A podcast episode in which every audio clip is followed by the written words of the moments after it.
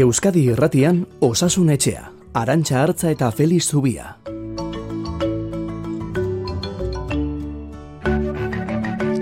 Gaur ezinbestean berarekin hasi beharrean gaude.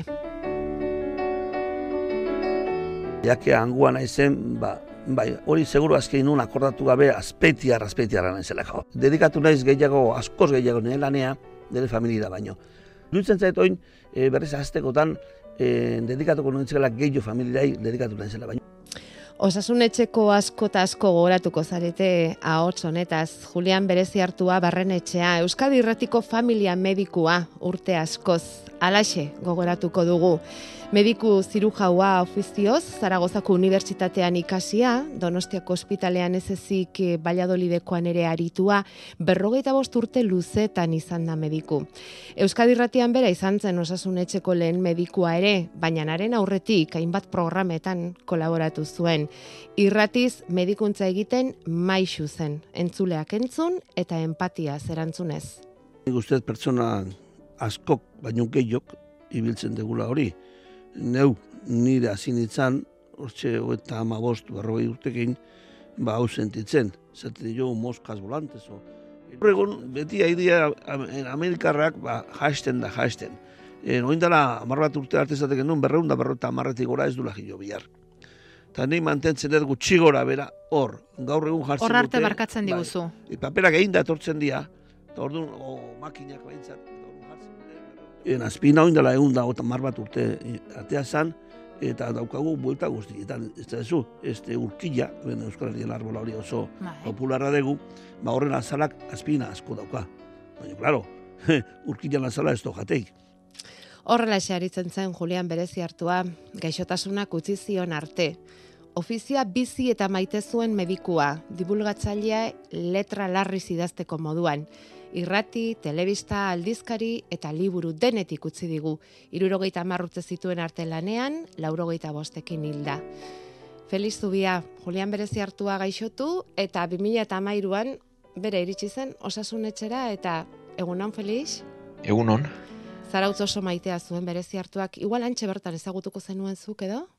E, bai, bueno, e, esango nuke lehenengo elkarrizketak behintzat baietz, nik ezagutu lehendik banuan irratitik bere berri, ze guretzat eh, adibide ikaragarria izan zen, e, nola egin ziteken medikuntzari buruz euskeraz, denek ulertzeko moduan, eta nola egin ziteken ba, divulgazioa ez, eta gero ba, ezagutu nuen e, ba, pertsonan kalean, zarautzen, elkarrizketak, eta gero tarteka tartekare jarduten genuen, eh?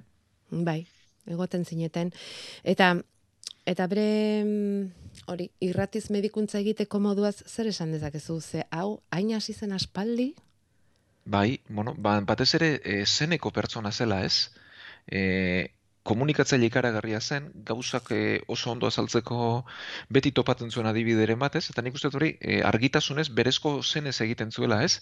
Eta, bueno, ba, garaian garaiko medikuntza eta garaian garaiko ezagutzekin, baina jendearen gana iristen artista zen, hmm. bere adibideak eta bere hmm esan indar hori behintzat bazuen, eta nik uste hori gehiago zuela iztunetik, medikuti baino ez, eta horrek e, aberazten zuela asko bere gratzaioa. Eta beti estudiatzen aritzen zen, eh? hori ere esan behar da, ala esaten zigun guri behintzat ez. Bueno, ba, Euskaraz irratian medikuntza egiten bere izan zen lehenetakoa, lehena izan ez pazen, eta haren ondotik, ba horretorri zinen zu. Felix eta osasunetxea egiten jarraitzen dugu oraindik ere, berarekin hasitako bideo hori. Ba, hemendik esan dezakeguna uste dut besarkada handi handi bat e, Julianen familiari eta bereziki gure partetik behintzat maiteri, bere emazteari. Bai, eta neuk mediku bezala neure aitortza, eh? Mm, egintuen bide guztiagatik eta eman diguna dibideagatik.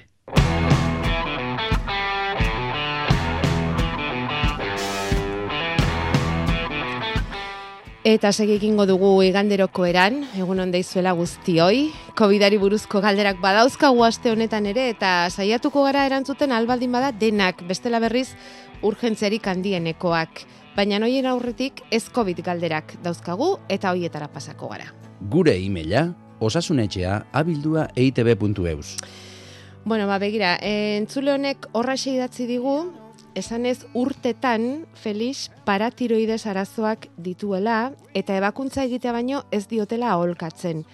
baina e, ondorioak ez direla oso argiak. Eta bere galdera da ezote dagoen beste tratamenturik. Eta bidali digu e, analitikaren argazkia. E, ez dakit, zer esan behar diogun, paratiroidez arazoak dituen honi. Azteko esplikatu beharko dugu zer den hori ez, Felix? Bai, bueno, bi galdera ditugu, e, elkarren oso gertuko diren bi guruinei buruzkoak, baina oso ezberdinak, e, ondoren beste badaukagu ba, hipotiroidismoari buruzkoa, bueno, biak lepoan daude, e, e, bueno, intxaurraren aurrean, tiroide guruina da undiena, honek e, hormona tiroideak sortzen ditu, dire korputzari martxe edo mugimendu ematen diotenak, eta atzean daude paratiroide guruinak. Eh? Nik uste dut hauetaz gutxigotan hitz egin dugula, eh? Bai, bai. E, ez direlako ezagunak, uh -huh. ba, tiroidearen atzean daudenak dira, hilar baten edo, ez dakit, dilista baten tantatxo baten antzen neurria dute. Txikiak. Eta oso, baina oso garrantzitsuak, ze kalzioaren mailak erregulatzen dituzten e, ba, bi guruinak dira bueno, kalzioa ezinbestekoa dugu bizitzeko, e, pentsa e, muskuluak mugitzeko, bihotzak mugitzeko, odolaren koagulazio egiteko, derrigorrezko zegula kalzio eta beste gauza askoren ere bai, garunaren ere bai, eta orduan e, kalzio mailak erregulatzen dituen ba, guruina da. E, e, kalzio falta zaigunean, berak e, PTH edo hormona paratiroidua jariatzen dute, eta hauek ezurra deuzuzten dute kalzio ego dadin. Eta alderantziz, ba, kalzio esko dugunean, PTH murrezten da, ba, bere maila jaitsi daitezen. Orduan, e, hiperparatiroidismo bat badugu, hau da gehiagizko jariakin bat baldin badugu, ba, hormona honek ezurrak deuzestuko ditu, kaltzio mailak ekoko zizkigu, eta kaltzioak pilatuko da tokatzen ez den tokian, eta nahiko arazo larriak sortu ditzake. Ez, zirkulazioan, eta zirkulazioko e, ba, odiak edo arteriak itxi, eta iktusa sortu litezke, bihotzekoa sortu litezke, giltzurrun arazoa sortu litezke, sortu litezke ba, ezurretako bertako auskortasuna ere, e, giltzaduretan pilatu liteke kaltzio eta giltzaduretako arazoak, beraz, hiperparatiroidismo bat gaitze larria dela esango genuke. E, bueno, e, eta hori gertatzen denean, bueno, kasu harina baldin bada, ba, kontrol analitikoak egin beharra dago, baina behin maila batetara iritsita guk ez daukagu hormon hau e, frenatzeko ez errez dago botikarik hau frenatu lezakenik. Eta beraz, ebakuntza da dagoen erremedio bakarra. Bueno, entzulonek analitika bidali digu, baina ez e, nik nahiko nituzken datu guztiak bentsat, e, bueno, beharko genuke e, hogeita orduko gernua edo jakiteko ba, zenbat kalzio galtzen duen eta zenbat ez, analitikak e, nolakoak diren, ze tratamenturekin diren, beraz, e, nik esango dio danan gauza da endokrinologoak kontrolatzen dutela oso ondo, eta urte askozko kontrola baldin badara maki, eta ebakuntza gomendatu baldin badiote, ziurrenik beste remediorik ez dela izango, eh, naiz eta datu guzti guztiak ez ditudan. Eta gero behin ebakuntza eginda, ebakuntza bera nahiko harina dela, horregia da, e, eskerreko aldetik bintzat nervio bat badela, eta ahotzearen e, eragina izan litekela ebakuntza, baino kasu gutxitan gertatzen dela hori. Eta gero behin ebakuntza eginda, ba, kalzio eta D vitamin hartu behar izaten direla, baina bizi modu normala egin dezaketela. Eta ebakuntza horretan zer egiten diote paratiroidez? Ruin horri? Ba, kendu egiten dituzte. Ah. Topatu eta kendu. Hori paratiroidesari buruz. Eta bai, feliztuk esan duzun bezala, badaukagu beste meztu bat e, hipotiroidismoari lotua. Amak idatzi digu, alabagatik oso arduratua, emezortzi urteko alaba dauka, eta mm, duela hilabete batzutatik ba, pixu galera antzeman dio medikoaren gana joan eta hipotiroidismo fuerte bat atzeman diote, tratamentua jarri ere bai, eta hori normalduta duela esaten du, baina oraindik ez dela ongi aurkitzen, digestio txarrak egiten dituela, tripako mina izaten duela eta betekadaren sentsazioa ere bai. Orduan beste mediku baten gana joan dira eta naturopatian espezialduna, Berak sibo duela esan omen dio, antibiotiko naturalak eman, digestioak hobeto egiten ditu, lagungarriak hartzen ari da, trepako mina ere hobetzen, baina oso nekatuta jarraitzen omen du. Eta berak eskatzen dizu ziboari buruz zerbait esplikatzeko mesedez, eta elikaduraren aldetik zer egin dezaketen, nola zaindu dezaketen hori kezkaturi daudelako. Bueno, e, lehenik eta baina zirara bueltatuko gara, e, tiroide guruinak esan dugu, bueno, e, bere funtzioa tiroide hormonak sortzea dela, eta hauek dira gorputzari martxa handia ematen diotena, erritmo ematen diotenak. Eta gainera oso garrantzitsuak dira baita ere, aurreta gazten garapenean. E, bada gaixotasun bat kretinismo izena duena, eta bueno, hortik letorke gaztelerako kretino, ba, ez dakit hitz e, irengarria ere, eta pertsona horren garapenderako ere beharrezkoa da. Beraz, emezortzi urterekin edo lehenago hipotiroidismo bat baldin badukagu, oso garrantzitsu da tiroide mailak beren neurrian izatea aur horren askuntza eta garapena egokia izan dadin. E, hipotiroidismo badenean, korputza moteldu egiten da, nekia izaten da, ura pilatzen da, esteak geldotu egiten dira, bihotzak ez du ondolan egiten, ez? Eta, bueno, ba, ikusi behar dena da beraz, e, tiroide mailak nola dituen eta nola berdindu zeskion.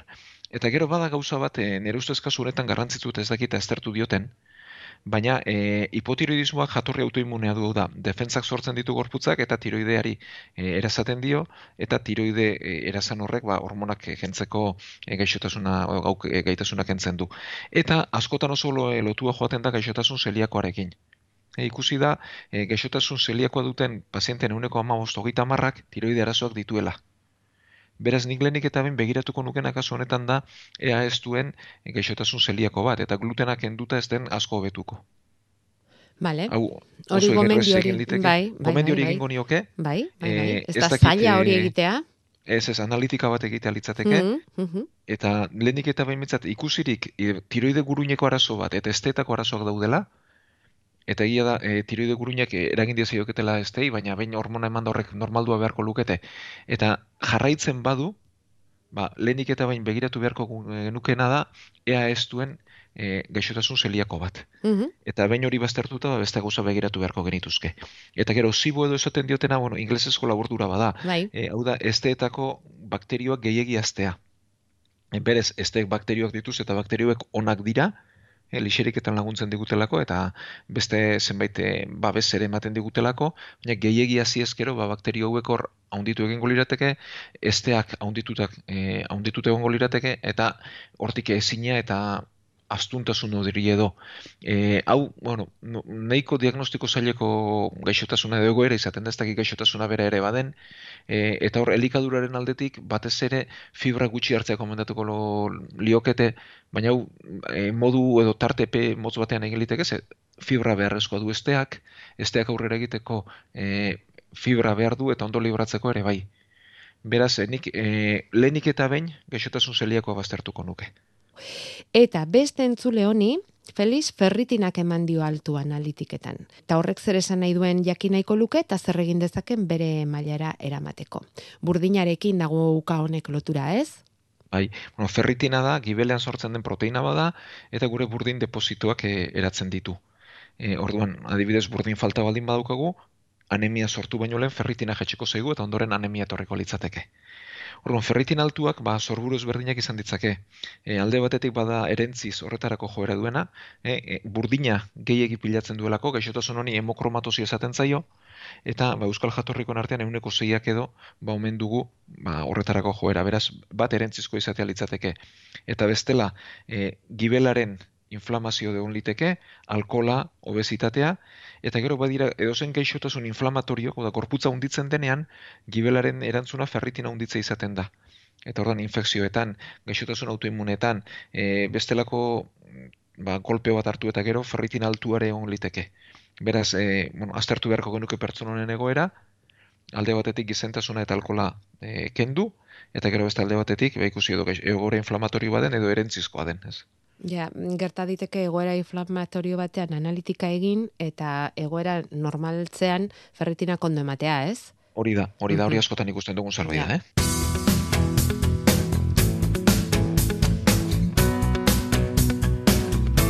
Kaixo egunon, naiz emakume bat irurogeita hamaika urte ditutena eta dauzkat arazoak belaunetan, daukat artrosis bitan. Ibiltzeko zelaien bastante ondo, ariketa batzuk egiten ditu eta hola garaitzen dut. Baina aldapa jotzeko eta bera jaizteko eskailerak eta hola, e, kristo nekekin. Ze, ze zate hobetzeko nire ego, egoera? Bueno, zerrendan daukagu galdera hau, jaso dugu artrosiari beste astinalditxo bat emateko asmotan gara, baina hori utziko dugu datorren asterako. E, txeko lanetarako apuntatuko duzu, Felix? Bai, hemen daukat, eh? Hor, Idatzia gorde, eta bai, Bai. sortzi landuko dugu. Zenbat egon daitezken gaitezken emakume honen egoera bertsuan, ezta? Artrosiarekin hain dago eta zabaldua, ezta? Bueno, badatorren astean, eh? emango diogu astinalditxo bat gauzak ondo artrosiari. Eta orain, COVID galderak eta azken berriak.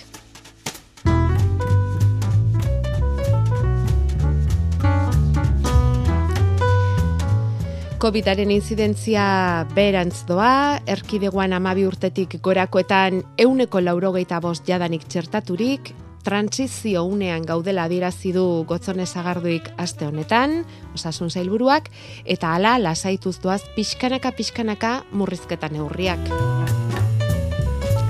Azkenekoak badakizue, gau aldiari eta ostalaritzari dagozkio, dantzalekoak zabalik dira, ostatuak ere bai, goizeko irurak arte, eta antzeman da hori, bart, gure inguruko hainbat eta hainbat herrietan, aspaldiko gau paserorik gehiena ikusi ditugu lanera bidean, eta foroak handitu egin dira, azkenotan, ostatuen hiru laurdena beteta izatea onartuko da hemendik aurrera, eta bueno, hortaz aparte esan digute, oinarri oinarrizko neurriei eutxe egin beharko diegula.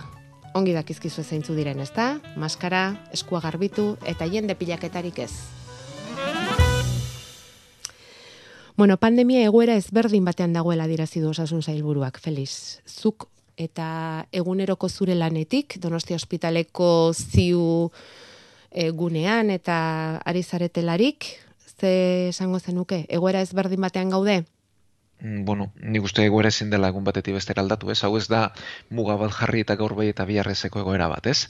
E, egia da, egoera hobetzen ari dela, oraindik ere ba, numeroak hartuta ez da ona, oda, gomendatu dutena beti izan da, inzidentzia kontrolatu bat izateko, eun mila biztanleko berrogeita marre edo irurogei kasu espitik beharko genukela, eta orain dibentzat horrez gaude ez, e, ertainean gaude, eta nik irudipen izan dut aurreko latu guztietan edo oso azkar harindu direla neurriak, eta gero beti atzetik ibili garela ez.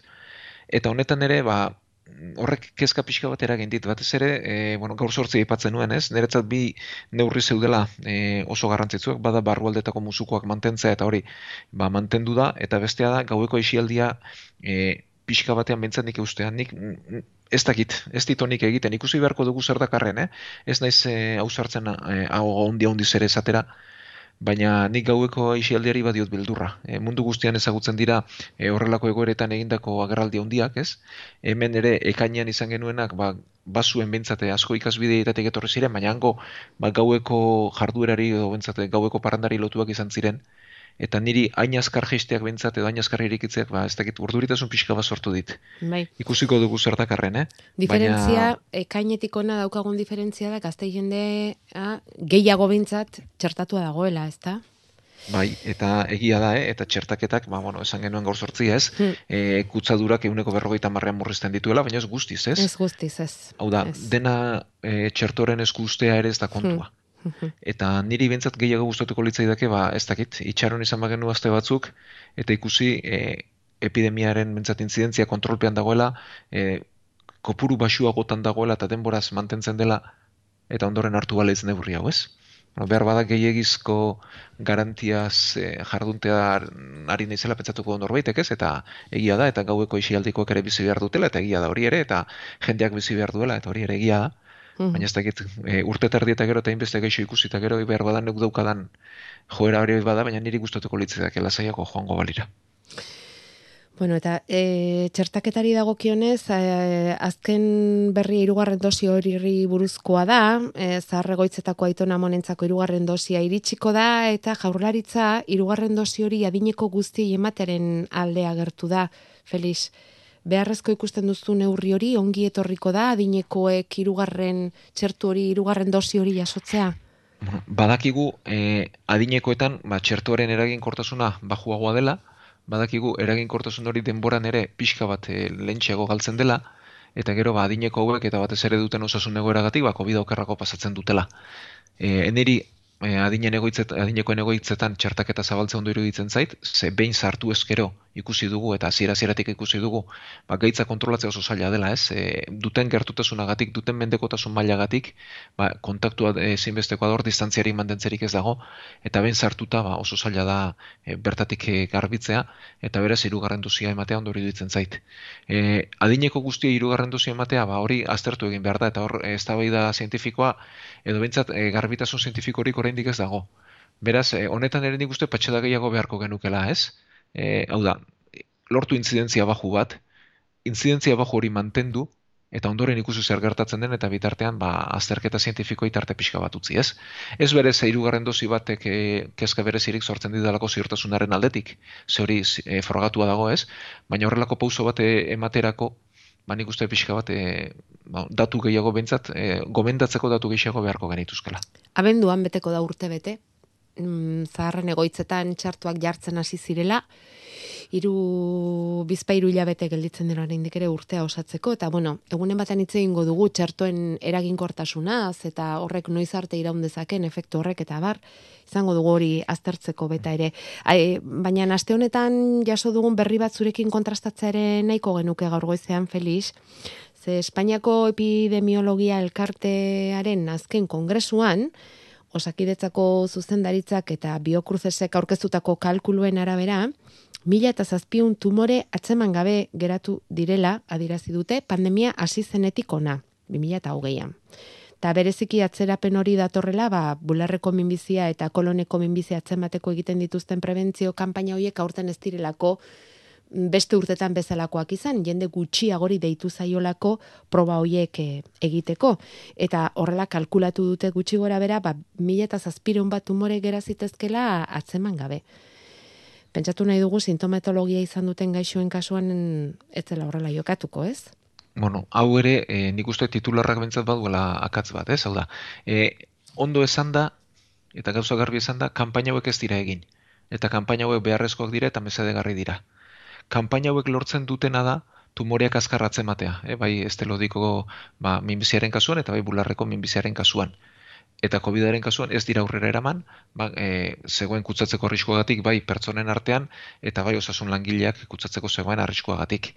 Orduan kanpaina hauek ez egiteak ekarri duena da tumore hauek beranduago atzematea.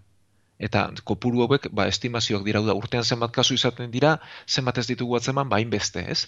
Orduan kasu hauek dira atzeman berandu, atzemango liratekenak edo bentsat, ba momentuz azkar atzeman gabe geratu direnak eta badakigu ba, azkarratzen manda pronostiko asko sobea dela eta kanpaina hauek oso mesedegarri direla.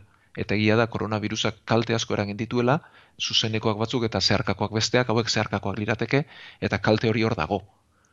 Baina onda irakurri behar dauda, tumore hauek azalduko dira, beranduago azalduko dira, eta espero duguna da, edo azkar egitea, edo kanpaina hau egin izan ez dutenei, orain kanpaina egitea, eta beranduxiago bada ere orain bateko aukera izatea, ez? Nik bentsat arduraduna banitz hori egingo nuke. Eta ez izatea berandu egi. Hori da. Hori bain ere ezin da jakin, oda, kanpaina hauek frogatu dute bere eraginkortasuna azkarratzen manda pronostikoa hobetzen eta espero duguna da, ba, berandu beti izango da berandu da minbiziaren kasuan beti da berandu.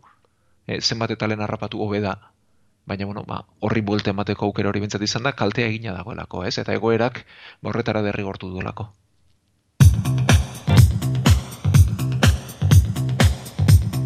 Osasun etxea. Igande goizetan Euskadi Gratian. Eta orain COVIDari buruz bidali dizkigu zuen galdera hoiek askarra eskarrea ba, posible dugun den denak erantzutea, eh? Familia bat gara diote gurasok bakunatuta gaude eta amabostu urteko semea ere bai. Bakunatu gabe dagoena amabi urteko alaba da. Zalantza daukagu, albokalteak ez daudelako hain garbi, ez du oraindik, baina leister tokatuko zaio, Feliz Zubiaren iritzia jakinaiko genuke. Ba, ikerketak e, egina daudela kopuruneiko handiarekin.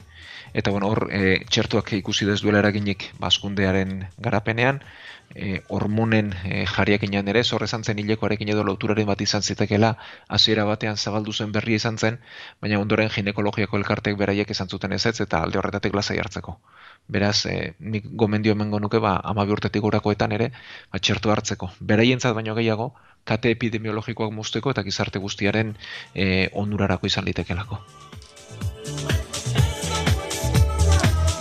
Eta zorabioak eta bertiguak izan da txertatzea komeni da? Badago loturaren bat, bi egoera hoien artean?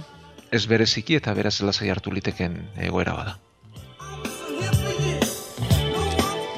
Eta gero hau, zuko beki ulertuko duzu, Feliz, aurreko astean imuno gutxi egitasuna zaritu ginen izketan, eta imuno gutxi egitasuna duten pertsona hoiei, irugarren dosia jartzen ari dira, dagoeneko, berak esaten du uste dut imuno gutxi egitasuna dudala.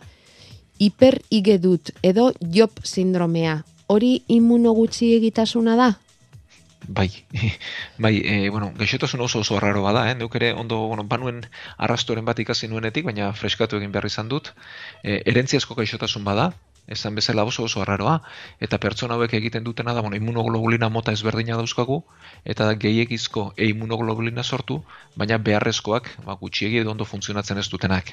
E, pertsona hauek infekzioak izaten dituzte larruazaletan, biriketan, eta gero ezur eta hortzetako arazoak, eta ba, defentzak ez dute ondo lan egiten, eta berazko oso gaixotasun arraroa izan da, ba, COVID-aren eragina aztertzea ia zeinezkoa da, baina bere oinarriak ezagututa immunogutxi egitasun bat legoke eta hirugarren dosi bat hartzea komeniko litzateke.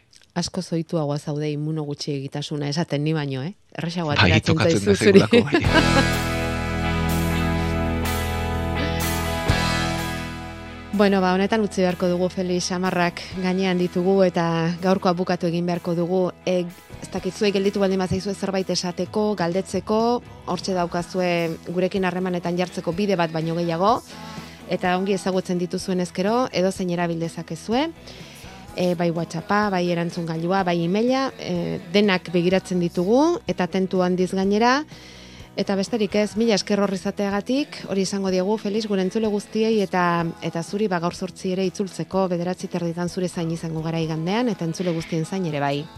Bai, mila mila esker denoi, eta hemendik bandire itortza, Julian bere zertu hori berriz ere, eta bere familiarentzat ba, bezarkadari goxoena.